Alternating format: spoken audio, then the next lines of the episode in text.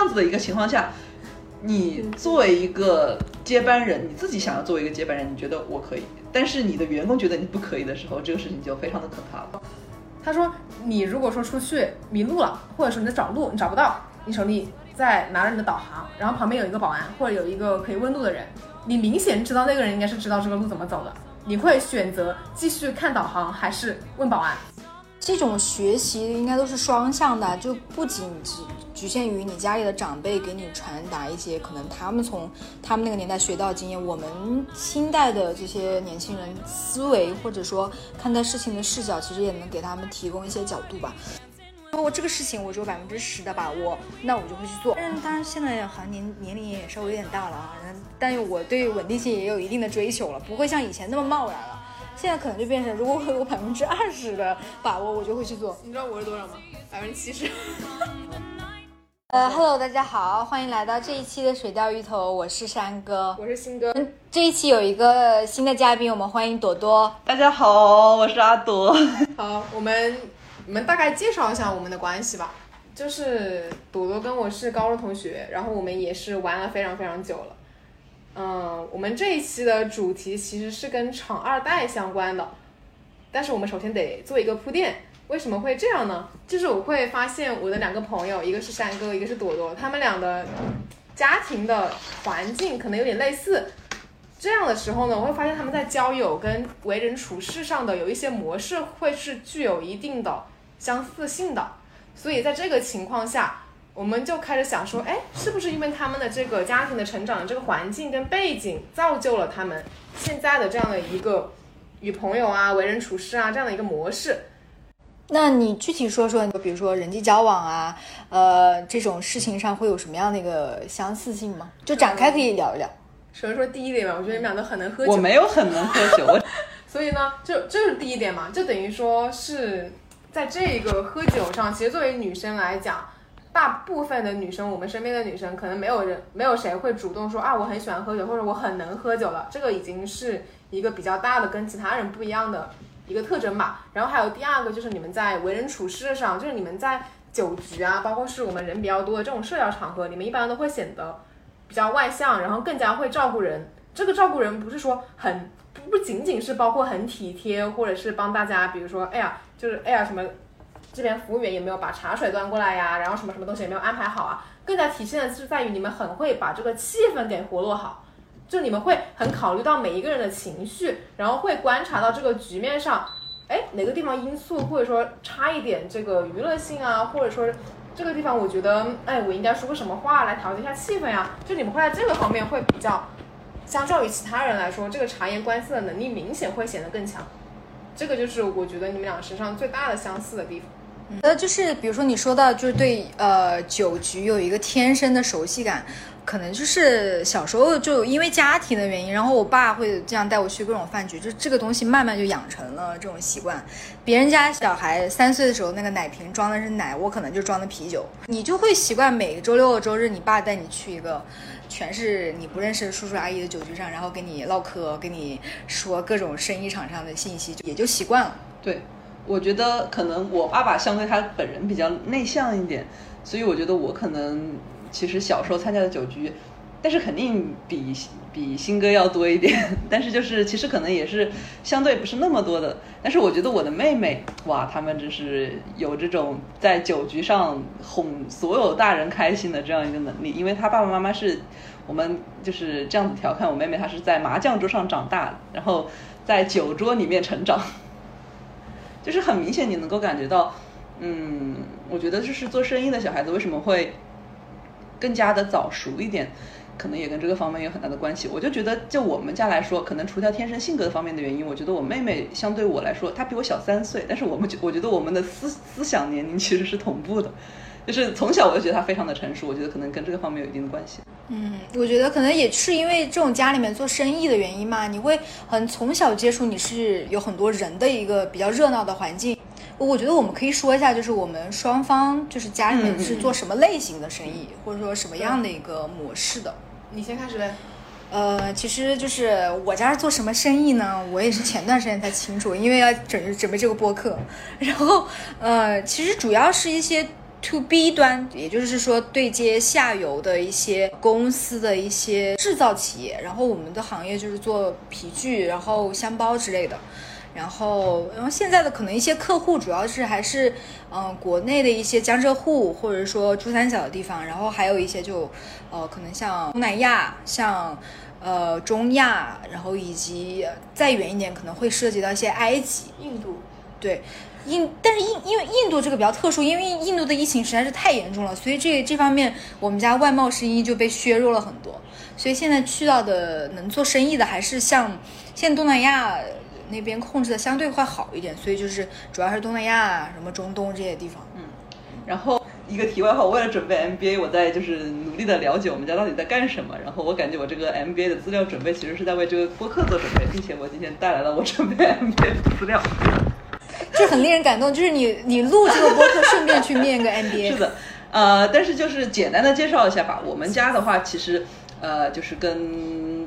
怎么喊山哥山哥家不一样。对我们家的话，嗯，更多的他们家是其实是偏外贸这样的一个方向嘛，更多的是就是有点像做你们家做制造吗？呃，我不我不是很清楚，但是我们家的话，它其实是我们的所属的行业其实是一个就是制造业这样一个行业，然后我们做的那些设备呢，也是嗯，就是一些大型的设备。呃，具体设备介绍我就不说了啊，因为这个会会花比较长的时间。但是就是我们所对应的客户也是一些大型的国企，并且我们的这个整个的生意模式其实是一个很，呃，中国式的传统制造业的这样一个生意模式，以技术范起家，然后现在在因为各种方面的原因，慢慢的变成一个销售型的一个企业。从技术型转到销售型也是没有办法，并且你很难说，因为做制造业的话，你就会发现其实。很多时候，你的研发的钱就是在打水漂那些钱，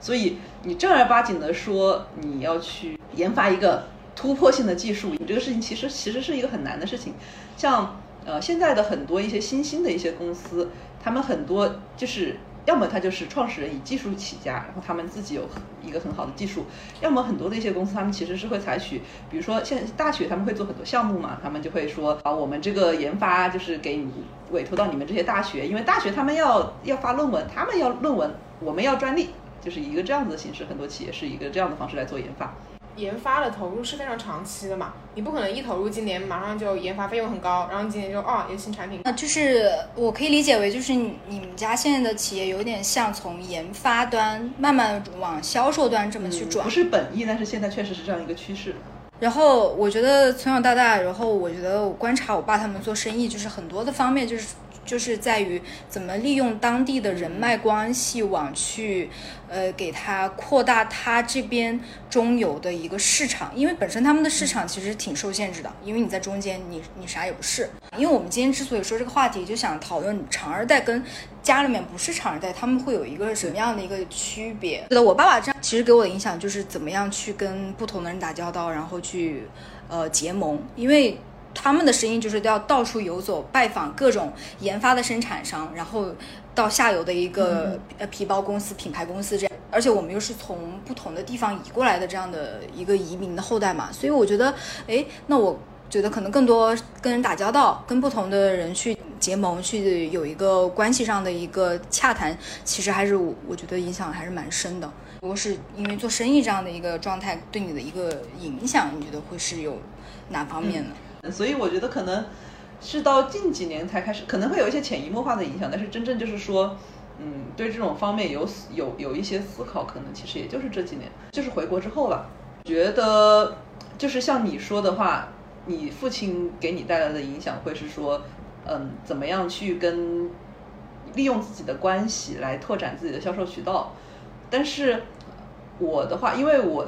父亲他的企业。其实之前有一段时间是非常非常困难的，然后这就导致当你家里面实实在在是在做生意，是在做制造业这一行业的时候，他就会觉得，尤其是我又是一个女孩子嘛，然后他们就会有一种希望我其实能够过一个非常非常稳定。然后我爸爸的想法可能是，只要我不出问题，然后你这一辈子可能至少你吃饭的钱是有了。他们可能其实希望我是有一个。非常稳定且体面的一个生活，就是一个非常稳定且体面的工作，然后有自己的时间做自己想做的事，你又会觉得很矛盾的点，就是因为你家里面其实是做生意的，然后可能我自己本身对这方面非常非常的感兴趣，我就会有一种我其实很想要，嗯，不一定是说呃接班企业这样子，但是我其实是很想要我以后的职业是与就是商业啊，然后与做生意这个方面其实是有关。他们希望我过得好，我也希望我自己过得快乐，会因为这样一个初衷，但是站在不同的背景，就是站在不同的立场之下，我们可能会有。嗯导向了两个非常不同的结果。我觉得主要的原因是在于，你爸爸之前像你说经历了就是生意不是很好做的那段时候，所以说他承担了很大的风险，他有很大的压力，他不想让这样的事情重新发生在你身上。如果说你接班了这个企业，如果不是一个非常完好、非常蒸蒸日上的一个形态。交到你的手里，他就会觉得说，他等于说把这个压力下放到了你身上，让你来承受他所有承受过的一切的事情。他不愿意这样做，所以他愿意让你找一份稳定的朝九晚五的工作，这样的话能够满足他的期待。他就会觉得说，他的生活是没有风险的，是波澜不惊的，是非常平稳的。这样的话，他就会觉得，嗯，挺好的。你这样的生活的状态，他就会觉得很安心。对，更大的原因是因为。我觉得是因为，其实说实话啊，就是制造业这几年确实太难了。本质的原因其实是因为这个。如果说，呃，比如说我们家的这个企业现在是一个非常非常好的状态，然后其实你就也不怎么需要操心，它的盈利的状况也非常非常的好。这样子的话，它可能其实不会有这么大的一个担忧。但是，嗯，我不知道是因为我们是制造业还是这个样子，还是像你们家其实是做外贸，会不会有这种感觉？你会发现在国内，在中国。这几年做生意好像变得越来越难了，因为工资在上升，成本在上升，但是你的单价上不去，然后你的利润率就会一直一直在降。可能是因为一个这样子的状态，他会觉得说，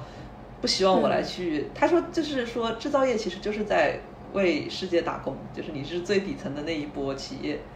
可能不太希望我继续这样一个事情。而且我觉得可能国内的市场秩序还没有完全建得完善，那。必定有一些人为了追逐更多的利润，你呃就去打价格战。当很多人去打价格战的时候，这个市场秩序就会被破坏的还蛮严重。对我，所以我觉得这个还是一个相对比较被动的一个情况。刚刚不是聊了一些，就是比如说是厂二代你家里面的一些人做生意，嗯，各方面的经验对对我们自己性格的影响嘛。那我觉得呃，新哥也可以说一下，体二代会对自己的性格会有什么样的一个影响吗？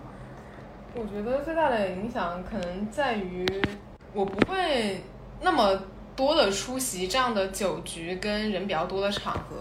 然后我也不是很适应那样的场合中我自己的角色，我不太懂得我应该要扮演一个什么样的角色会比较好，或者是在我心中并没有角色扮演这一说，我只是安静的出席，安静的做一个呃有礼貌然后有分寸的好孩子就行了，就我不会说。我没有那种想去控场，或者是时刻去关注大家的一个行为举止呀，然后去察言观色的这样的一个能力。但是我在跟你们的相处中，我觉得我学习到了很多，因为我有跟你们讲说，我在很多场合中的表现跟现在那些行为都是习得性的，我是从你们身上学习的。我有时候也跟我爸妈在说，我说我好像从小到大也没有学习到这样的这样方面的一些技能，我反而是我长大之后，大学之后。才逐渐开始知道，哦，原来大家是这样做的，哦，原来需要这样做。就比如说，你看我们在点菜的时候，然后点几个菜，点什么菜，谁来点，就是怎么样的一个操作的一个流程，然后包括说你吃完饭之后谁买单，然后怎么样的一个模式，其实都是有套路的，都是有一一套中华民族是吧沿袭下来的一套这样的一个规则的。我们说的不是那个糟粕的酒桌文化嘛，就只是说一个很简单的一个酒桌礼仪。有些时候我就会感觉说，哦，其实你们看上去做起来自然而然的事情，比如说，哎呀，我帮你洗个涮个碗啊，帮你倒个茶呀，然后帮你干个什么呀，其实这是一个很自然的、很体贴的一个行为。但可能有时候我仅仅只是接受着或者看着你们这样做了，我并没有觉得说这个事情对于我来讲是一个，哦，居然是一个别人。做起来理所应当的事情，但如果说让我在一个不是跟朋友们在一起的一个场合，可能在一个另外的场合中，让我能够自然而然的做这种事情，对于我个人而言是不那么容易的。我会觉得说，哎呀，我这样做有点难为情。虽然我心里觉得我应该这么做，但是我做起来会不自然。但你们做起来很自然。其实我我当时还很惊讶，如果因为没有新哥的视角，我会觉得每个人在酒局都差不多是这样吧，就是比较自然而然就去热场。还有敬酒，就我觉得你们应该特别会敬酒，就是那种说那种啊怎么怎么样，今天哪个什么叔叔呀，哪个伯伯呀，然后怎么怎么样，然后我们啊一起来干一杯呀什么的，是吧？应该很会吧？嗯，我觉得这个有有前提的，这个前提是这个场的这些叔叔阿姨，我是愿意主动去敬，然后他们很有趣，我愿意跟他聊天。如果是存在于什么上下级关系，还是还是说这个人我不认识，我不熟，呃，或者是这些人甚至有我让我不舒服的点，我我倒还好。这个叔叔阿姨我很熟啊，然后是我爸爸很好的朋友，那我会很愿意在呃酒桌上跟他很熟悉，很客，就是说一些话。我觉得还有一点就是你们俩的喜形不体现在脸上，我觉得我是体现在脸上，就是我喜不喜欢你，你一眼就看得出来。但是你们俩就是哈哈哈哈哈，我心里鄙视你，就是你 你们俩就是这样，就是你们俩就是我心里很讨厌你，但是我不告诉你，就是我还是可以在表面上跟你怎么样。就是我虽然也不会表面跟人起冲突，但是我绝对会跟这个人再进行进一步的联系了。但你们依然可以维持那个很 basic 的那个表面的一个关系。就是以至于如果我不说我自己内心的感受，你是不知道我们原来内心这么想这个人或这件事情。其实朵朵比你好一点，就他对于他不喜欢的人，他其实也是心里会那个的，但他你是就就山哥会更加你你 你涉猎跟那个去照顾的你知道吗？这个是为为什么呢？嗯，就我觉是得这个他可能是本身是比较付出型的人格，所以他会想要这样去照顾别人。但是我是一个非常讨厌付出的一个人，会去这样尝试隐藏自己情绪的对象，一定是说那个人对我以后可能还有利用的价值，就是 quotation mark，就是就是他是以有我有一个需要去隐隐藏我的真实感受的一个价值，我才会去这样做。但是，假如他是一个，就是我们可能一辈子再也不见第二面，或者说我觉得我们以后就是就无所谓啊，你知道我讨厌你，又不会对我的未来有什么任何的影响的话，我其实就完全写在脸上，可能比新歌写的更过分一点。嗯，我觉得我好像是逐渐有所觉得说，哦，我原来认识多一个人，可以像是多一个嗯机会，多一条路。但我原来心里是从来没有这个体会的，因为为什么需要呢？我很浪费时间啊！我跟你的交流，如果我对你没有兴趣，我对你没有真诚的兴趣，我我不太需要你。对我有什么利用价值，我也不利用你，就我不我不需要你，你也不需要我，我们就做路人不就好了吗？为什么我要跟你进行交谈呢？我们今天，我跟山哥今天还聊到一个问题，他跟还问我说，他说你如果说出去迷路了，或者说你在找路，你找不到，你手里在拿着你的导航，然后旁边有一个保安或者有一个可以问路的人，你明显知道那个人应该是知道这个路怎么走的，你会选择继续看导航还是问保安？我说看导航。然后我说肯定问保安啊，这个事情不是显而易，就是这还有个什么其他的选项吗？然后他说，呃呃，那地图导航最方便最直接嘛。那我觉得，那你问那个问路的话，你问那个人，你又得到了信息，你又可以搜索一下，然后能聊个天，那不是一件很开心愉快的事情？我说为什么要跟别人搜索呢？哎对我对我有什么好处呢？首先，我跟新哥应该是同一类人，没有什么好处，不愿意去做这个事情。但是同时，我也发现，我觉得他其实是一个非典型的体二代，就是怎么说呢？我觉得是他这个人的问题，不是体二代，就是体制内二代这样一个问题。因为我现在上班的地方，其实那些本身是体制内的小孩子，观察到有这样一点，就是当他们的父母是在体制内的时候，他们会对上下级这个概念有一个非常非常明确的一个概念。因为你这样说的这个东西，其实就是你们可能更容易去挑对战权威，你们会更加不容易被规训。我觉得这一点就是我有很强的一个共鸣，就是更像我觉得家里面如果不是体制内，或者家里面就是父母像我们这样去做生意的，可能对这种所谓的权威，呃，然后权力，然后甚至是阶级，如果我说的严重一点啊，那我觉得没有一个很哎敏感的认知，因为我觉得从小到大我的身边的环境我没有这样的一个呃组织架构在旁边，所以我觉得都是一个比较偏民主自由的状态。再加上我家里面也是比较偏民主自由，就有有些那些很典型的体制内二代，就可能家里面有一个权威的话语权，可能是爸爸，可能是妈，导致他在职场里面也是会对他的上级，在公司很有话语权、很权威的人有一个非常一个很恭敬的状态。我觉得你们说我非典型的原因是，虽然我爸妈嗯都是要不是公务员，要不是在国企，但是我自己本身在外企工作，其实我一定程度上的抵御掉了这个东西。如果说我是非常吃这个体制内这一套的话，我现在不该在外企工作。我就应该去考公务员或者是在国企工作。这样的话，我就是典型的铁二代。那所以我就很想问一点，父母的职业一定会去影响到你现在的工作吗？就打比方，就是按照一个传统的观念来讲，你父母做生意，你可能也会选择做生意；你父母做体制内，你可能也会顺着惯性思维做体制内。但我们今天好像这么聊，好像也并不是。我觉得可能看两点吧，一个是你虽然说小时候长大，然后包括你比较先前啊、初高中啊这样的经历，你肯定是在家庭的环境中长大的。但是包括我们大学的，嗯，境外留学的这样的一个背景，会让你的思维和很多东西信心想法形成一个转变嘛。你不会再局限于你自己小时候所所成长的那一个城市，你的视野可能会更广，你想看到更大的世界，这个东西绝对是会改变你的 mindset。然后还有就是，我感觉很多人其实他选择，要么就是回二线城市，或者说选择进入体制内，一定情况下就是想维稳嘛。但是这个维稳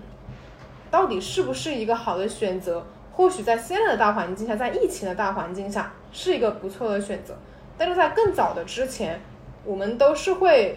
心存怀疑的。没有人想过那种一眼能看到头的生活，这个好像是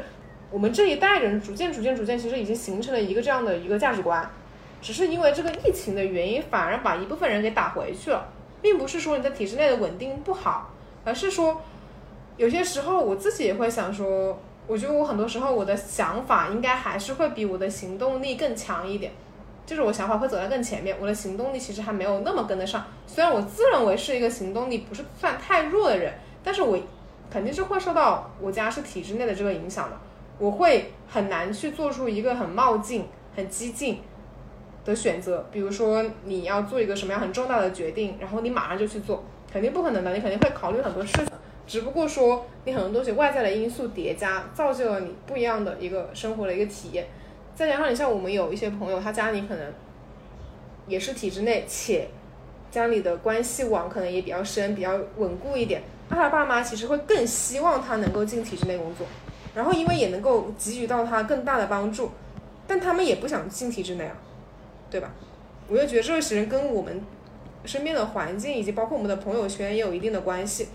也许不能够代表大多数人，但是这确实是一部分人的一个缩影。但是你刚刚也提到一点，就是你会选择一个比较稳定的决定，你不会贸然去做一个比较大的一个尝试嘛？但是我回想，就我从大学毕业到现在，我做的呃两次决定都是，我觉得我觉得我想去试一下，我就去赌了。然后第一个就是我大学毕业不是工作一段时间，我就贸然决定我要辞职，然后我要申请研究生嘛。然后第二个就是我一直在做跨专业的一个选择，就我本来的。本科以及研究生的专业都是跟旅游相关，但我现在是进入地产工作嘛，然后我就觉得，嗯，那我以前有一些自己的兴趣爱好，我就想把它转变成我行动上的一个尝试。我觉得，因为我家里面人也是类似这种性格，然后我做这些决定，他觉得，嗯，你就随着你的心去想。你年轻的时候，呃，精力正好，你不去尝试，什么时候尝试？是你的风险更小，稳定性会更高，所以就是两套完全不同的一个。底层逻辑吧，我觉得确实是这样。我家庭环境是这样，他们会比较希望我有一个可以量化的成绩跟一个可以量化的东西，例如证书，例如就是这种可以证明你真的个人专业能力的东西。我爸妈就会很觉得说，嗯，这个东西就是能够说明你能力。但有些时候我也会想说，我就算考了这个证书，我拿到了又怎么样？这个证书能够证明你的专业能力，但是它也是你的枷锁。包括像刚刚山哥说，他能够做出一些决定，跨专业的，然后进入一个新的行业，从事现在这样的进入商业地产的这样的一个职业。我会想，如果我以后有一个什么样的机会，我也要做跨专业的尝试，我可能未见得能够有这样的勇气，因为我的沉没成本很高啊，我花了很多精力来考证，然后我花了很多精力在我的现在所处的这个专业跟领域里面。那如果我要迈出新的一步，我要重新开始。这对于我来讲会是一个更难的选择。我不能说这个证书对于我来讲的意义有多少，但它有些时候是你的一种荣耀，但它有些时候也是能够成为限制你发展的一个枷锁。所以，我也会因为这个事情想很多。但大家就说：“哎呀，你多么辛苦啊！你考了这个证，然后你真的要转行吗？你真的要做跟你这个证书完全不相关的事情吗？”但我有时候又觉得说，你其实一纸证书只是证明你有学习能力而已，你有没有学习能力跟你能不能实践、能不能做好工作，这个是两码事儿。所以这样子来看的话，又没有必然的联系。但是我的心里就很难迈过这个坎。那对于我来讲，这个选择就是不稳定啊，就是追求不安定的因素啊。我觉得我本身能够是一个有勇气，然后可以很激进的人。但是在这个方面，我就觉得，哎呀，我不行。这可能就是又又会因为受到我爸妈，或者受到我小时候从从小长大那个环境的影响。特别是我爸爸是个非常谨慎的人，他给我的感觉就是，我一定要留留有后路，我不能够，比如我我肯定不能裸辞，然后我也不能够突然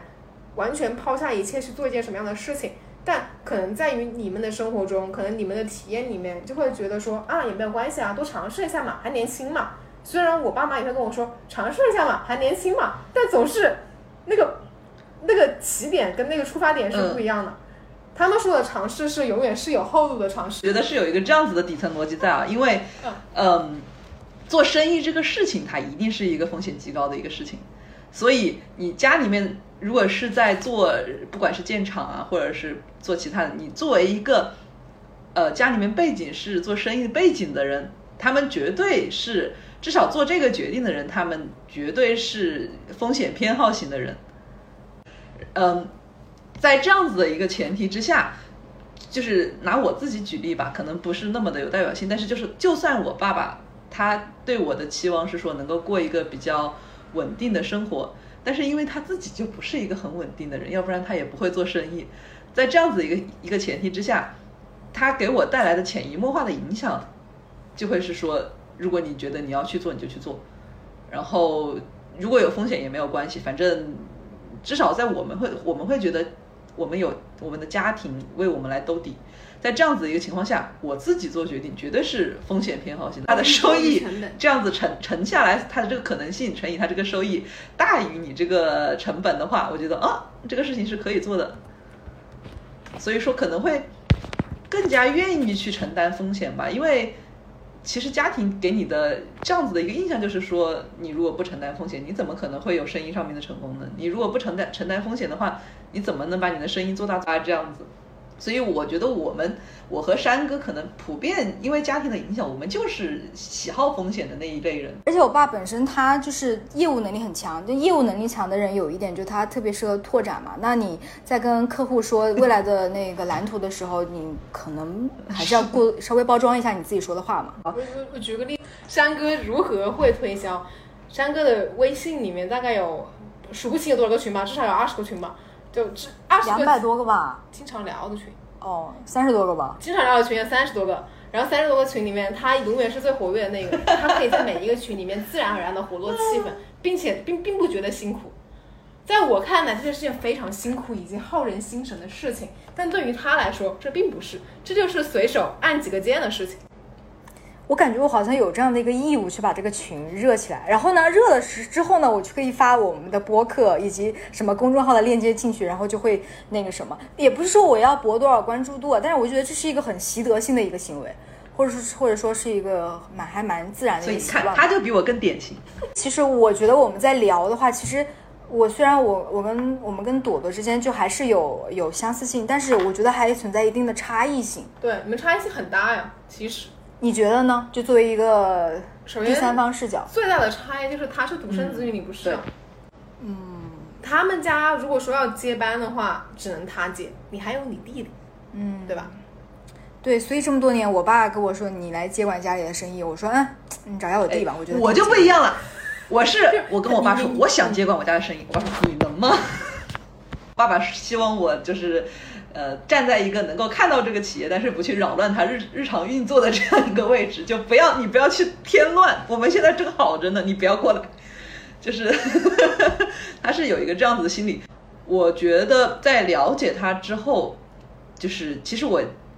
我之前的人生，我真的对这个东西其实没有什么了解。但现在了解之后，我发现这真的是一个很苦很苦的行业。就是我从一开始的雄心壮志，我说我一定要做大做强，我就是那个最靓的仔，到现在变成就是说我是否能够做好。当你真正的就是你，当你无知者无畏嘛，当你不了解的时候，你会觉得自己一定行。但是当你逐渐的了解之后，你会发现这其实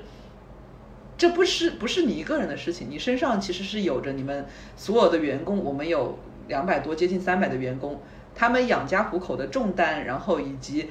嗯，就是首先你会有一个这样子的责任压在你的身上，同时你要知道，你做你自己做起做生意，我觉得就是一个杠杆的一个过程。你作为你的自己，你亏损只能是你自己的一部分。比如说你你作为一个人，你每天亏一块钱，那就是一块钱。但是假如你接管了这样一个公司，好，你有公司有三百人，每个人亏一块钱，你一天就是三百块钱。那也是，假如每个人给你赚一块钱，就是三百块钱。我觉得在这样一个过程当中，你必须要衡量好自己，你是否有这样子的能力，能能够带着这个企业向一个向好的方向发展，而不是说，就像我父亲担心的。就是在我可能也不是开玩笑，我可能半开玩笑半认真跟他说，我说我想要回来的这样的情况下，他说，我觉得你现在不适合回来，我觉得你的状态没有到一个可以接手企业的一个状态。但是假如说我作为一个呃就是董事长的一个女儿，然后我贸然的进到这样一个企业，并且我表现出来的能力是其实是很差的，或者说不能够匹配到我现在这样一个身份的话，他们就会觉得我跟你这个企业打工有什么意思？我没有一个前景啊。我打工打到就是挣回来的钱，最后都给你这样一个就是一个化身子，我们用长沙话来说，化身子化掉了，是吧？是呃，我不知道是长沙，对对对，应该是长沙话。呃，如果是 因为我的方言非常的差，我不太会讲长沙话。在这样子的一个情况下，你作为一个接班人，你自己想要作为一个接班人，你觉得我可以，但是你的员工觉得你不可以的时候，这个事情就非常的可怕了。因为等于说，如果说你并不具备这样的管理者的气质跟能力的话，你就是空降嘛。你空降一个不懂业务的人，不懂这个所有行业背景啊，然后跟公司发展的人，你直接到了这个地方，当然是会让之前的老员工啊，然后包括一些一直在工作的另外一些管理层的人员表示我并不服气的嘛。那也就是说。呃，你家现在的这个状态其实慢慢在扩大的一个企业嘛，我我就比较好奇，就是从一开始的时候，你爸爸创立这个公司，你们家是算是家庭作坊吗？还是一开始？这就是一个很好很好的问题了，就是，呃，我们我爸爸他创立这个企业呢，因为他其实是以技术立足，然后来做产品，然后慢慢把这个因为产产品做得好，慢慢成立公司这样一个状况。其实，在我从小长大，我的成长当中，我一直有一个这样子的印象，就是说，哦，我爸爸的公司真的有好多好多的亲戚在里面做事，然后他们当中的大部分人真的都不太行，真的会有这样子的一个思想观念。但是这就引来一个矛盾点，就是在当时的那个状况下，我之前也提到过，我们的产品是非常好的，然后我们的盈利能力是非常强的，在当时的情况下，养这些人完全没有问题。就是来多少接多少。当你的盈利能力逐步下降的时候，你过度的将你的家族的成员放到你这个企业当中的弊端就会开始慢慢的显现。尤其是在我父亲他前两年真的有非常非常困难的时候，你就会发现，其实一个企业它真正要走向一个正规的道路，它必须是有一个以制度来运行，就是它必须要有自己完善的制度，有自己的完善的管理模式，然后它整个的嗯。不管是从人才培养也好啊，然后主要还是制度上的一个完善吧。你必须要是这个企业要是脱离了你任何一个人都能够运行的一个状态，你这个企业才能够不断的向好的发展。并且你如果想要保持一个这样的状态，你当中必须不可以有太多的这种，比如说你所谓的亲戚在里面进行工作，因为他们会有一种，那我是亲戚，那我就不想要遵守制度。其实人都是会有这样子的一个劣根性的存在。就是你家庭作坊里面，他呃编织的这个人际关系网，会比你从外面招的员工要复杂很多、微妙很多。就其中有一点，就举一个很具体的例子，比如说现在的这个员工，他可能是我爸爸的呃长辈，嗯嗯嗯嗯，比如说是姨父或者更更高的长辈，那他做错的事情，那你我爸爸。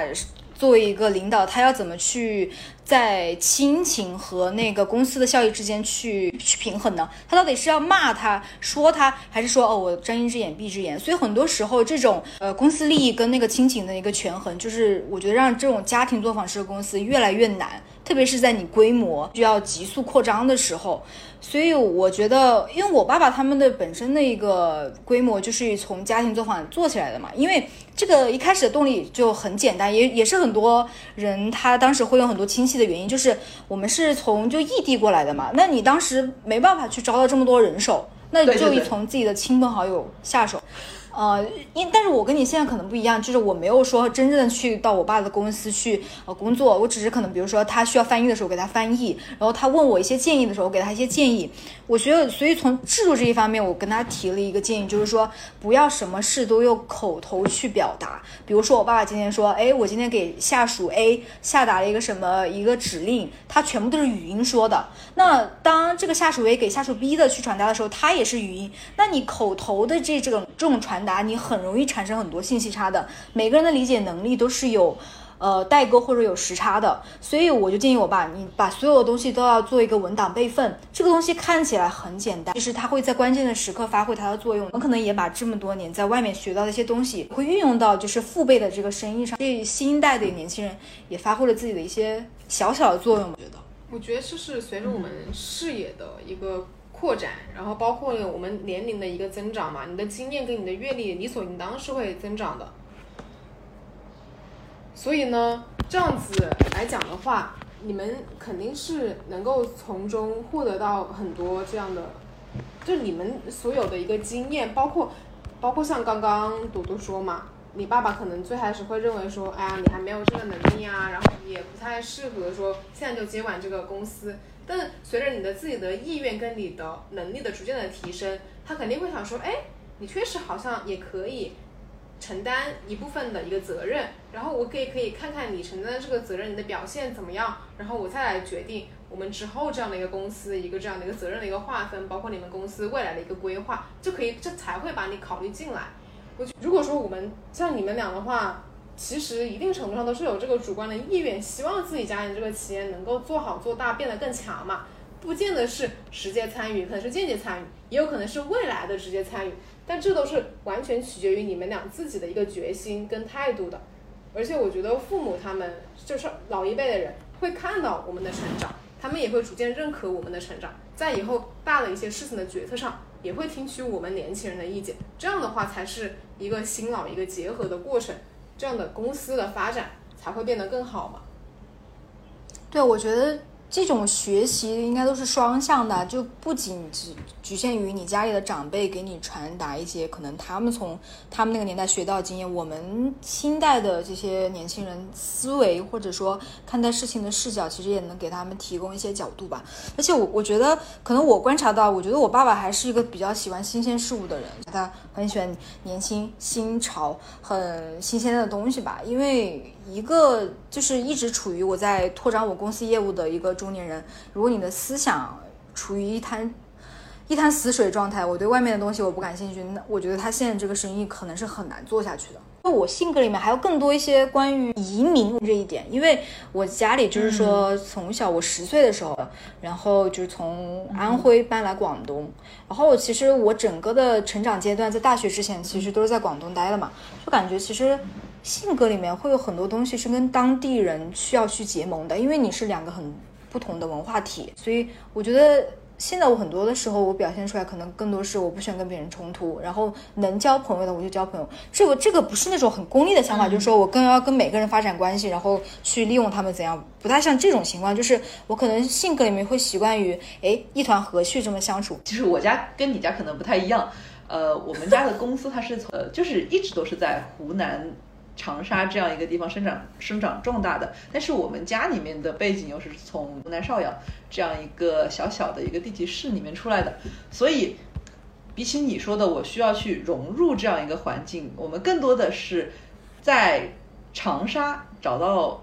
其实因为邵阳人其实做生意的非常的多，我们是更多的去找一个这样子的一个群体，我们来抱团，我们会有一种这样子的感觉。不一定是生意，然后我觉得我们这边的邵阳这边的抱团的这个意识，其实老乡意识非常非常的重。呃，我的姐姐们啊，他们可能会有他们的工作，然后就是大家接触到从邵阳出来的人，就是不管他是不是在那边长大啊，但是大部分都是在那边长大，他会对我们这样一个就是这样一个标签，这样一个地域的归属非常的有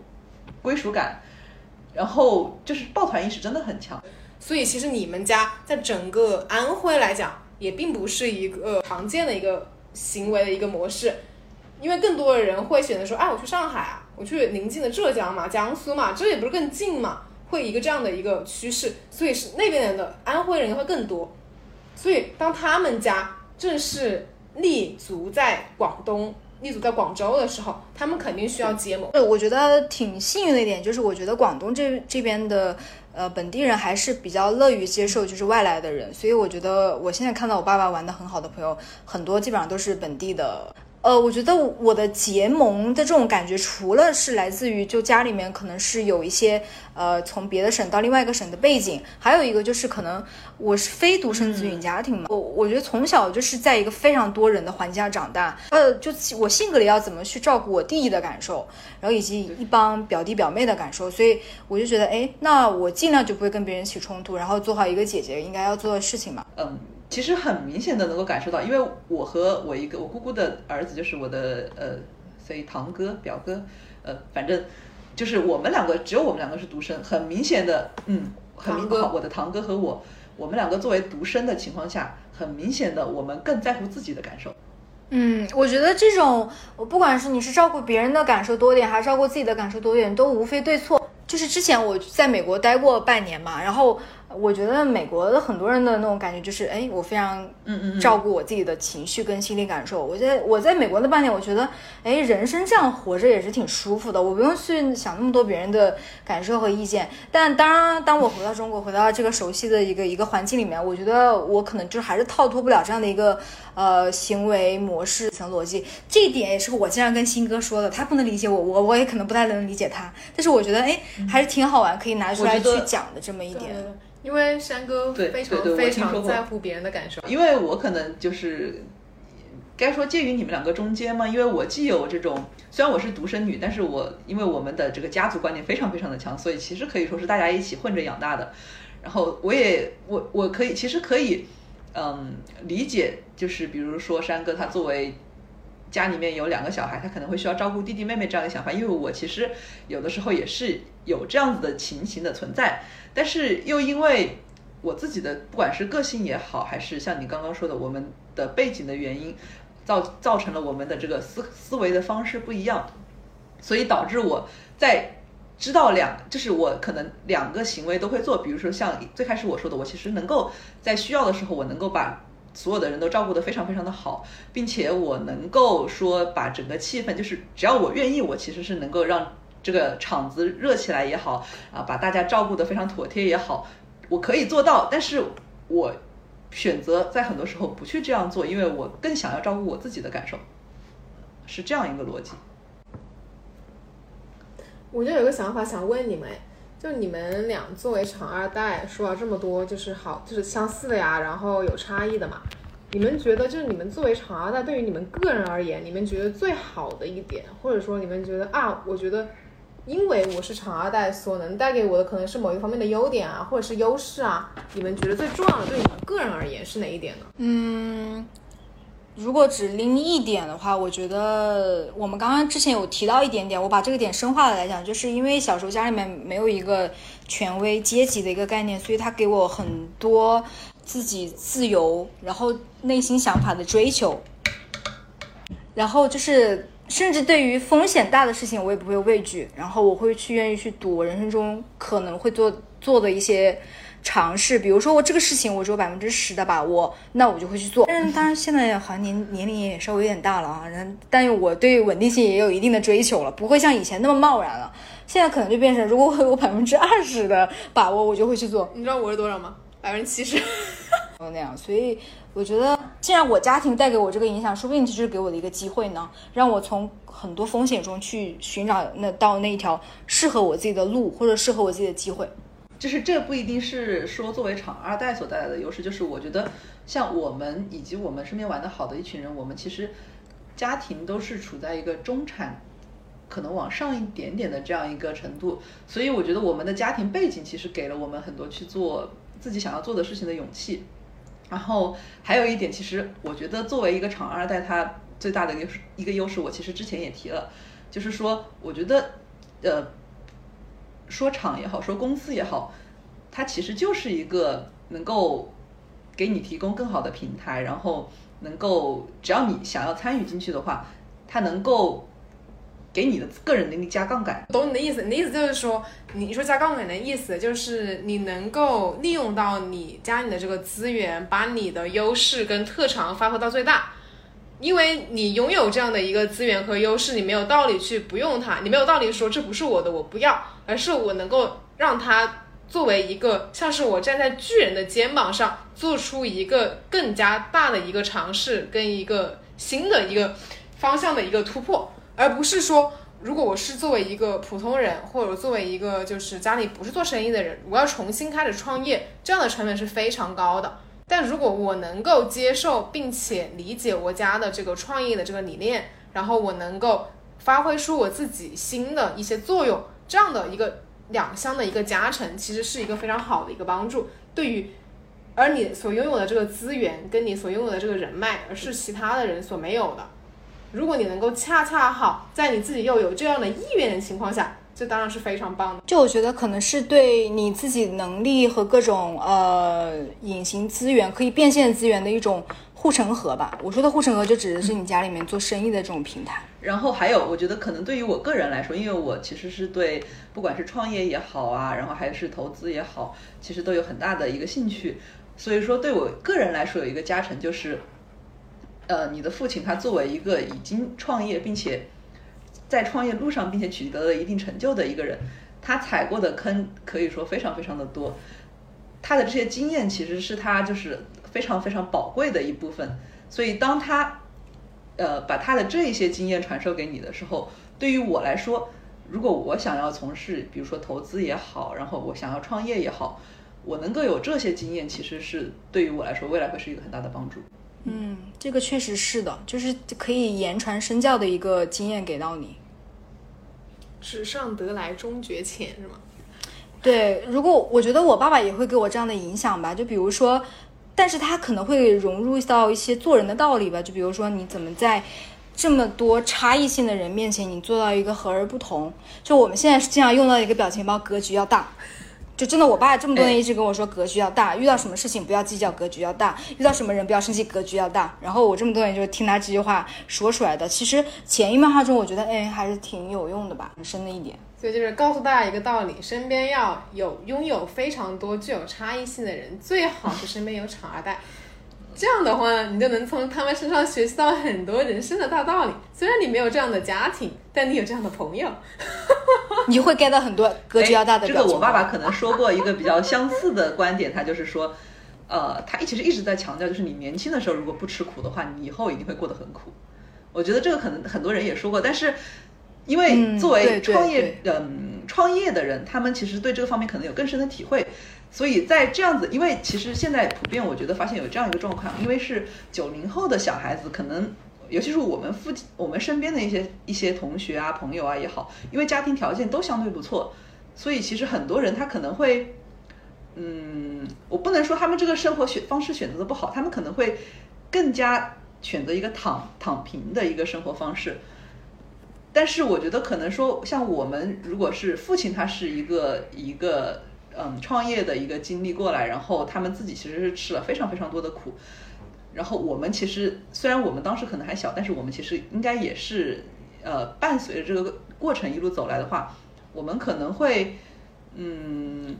不一定是好事，但是我们可能会更加拥有这种奋斗者的精神。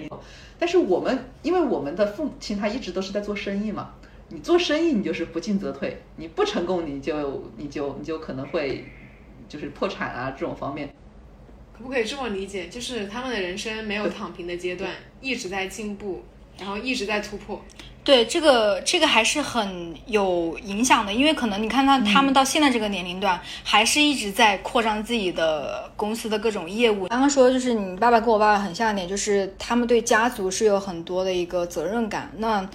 再加上他自己本身又是很勤奋，所以这两种动力在驱使的情况下，他。不可能就会躺平的嘛，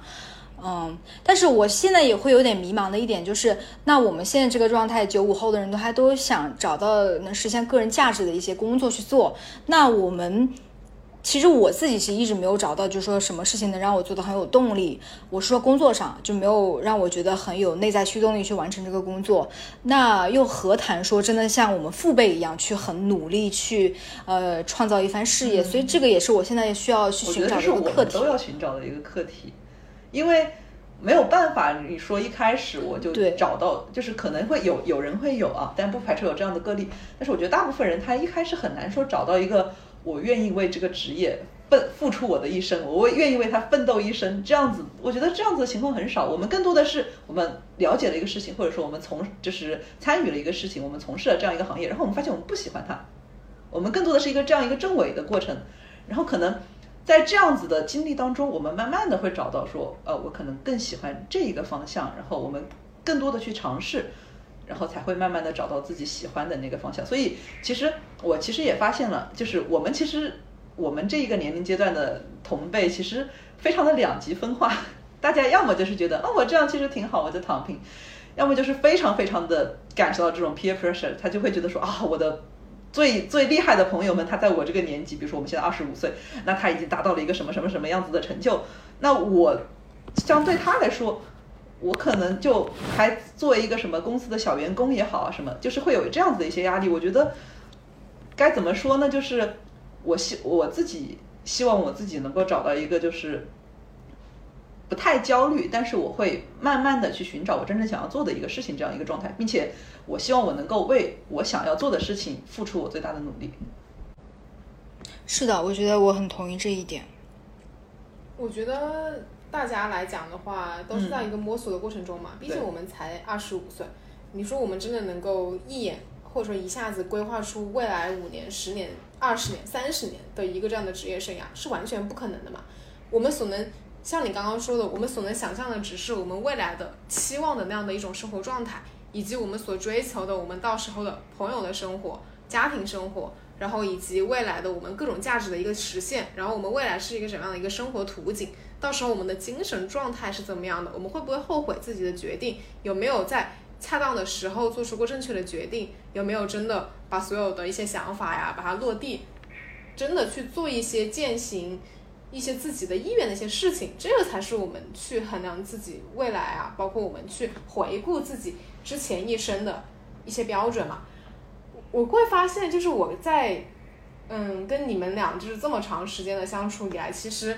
除了我刚刚说的那几点以外，你们并没有，并不会一直体现出来说啊，我家其实是啊做生意的啊，所以我有靠山，然后我什么都不怕，或者是怎么样。你们其实也其实挺少提到这一点的，只是嗯，需要跟你们关系比较亲近，或者是说我了解的比较多一点之后，我才会发现说，哦，原来你们家是干这个的，哦，原来你们这样的一个性格特征是有所成因的，不是这样子空穴来风。我是觉得，第一就是本身这个东西也不是说特殊到，呃，我可以时时刻刻跟别人说。厂二代他可能就会有一个体会，做生意总是有起起落落落落落落落，是吧？所以其实我们其实都陪伴了家庭经历了这个落落落落落的过程，所以我们其实会对这一方面相对非常的谨慎，就是不太会想要去一直提到这样一个事情。厂二代形容的只是一个家里面的父母的工作状态，它跟。可我觉得可能跟财富没有直接的关系吧。嗯，我觉得我可能相对没有那么谨慎，但是我也不会主动去讲。我一般会是什么场景下不熟的人会问我呢？就比如说工作里面，呃，我的同事或者我领导会有时候会问，哎，我感觉你的性格怎么怎么样？你家里面是不是做生意的？我说，嗯，是的。就就这种场合下，我可能会被被动的会说我家是做生意的这样。嗯，我觉得还挺有趣的。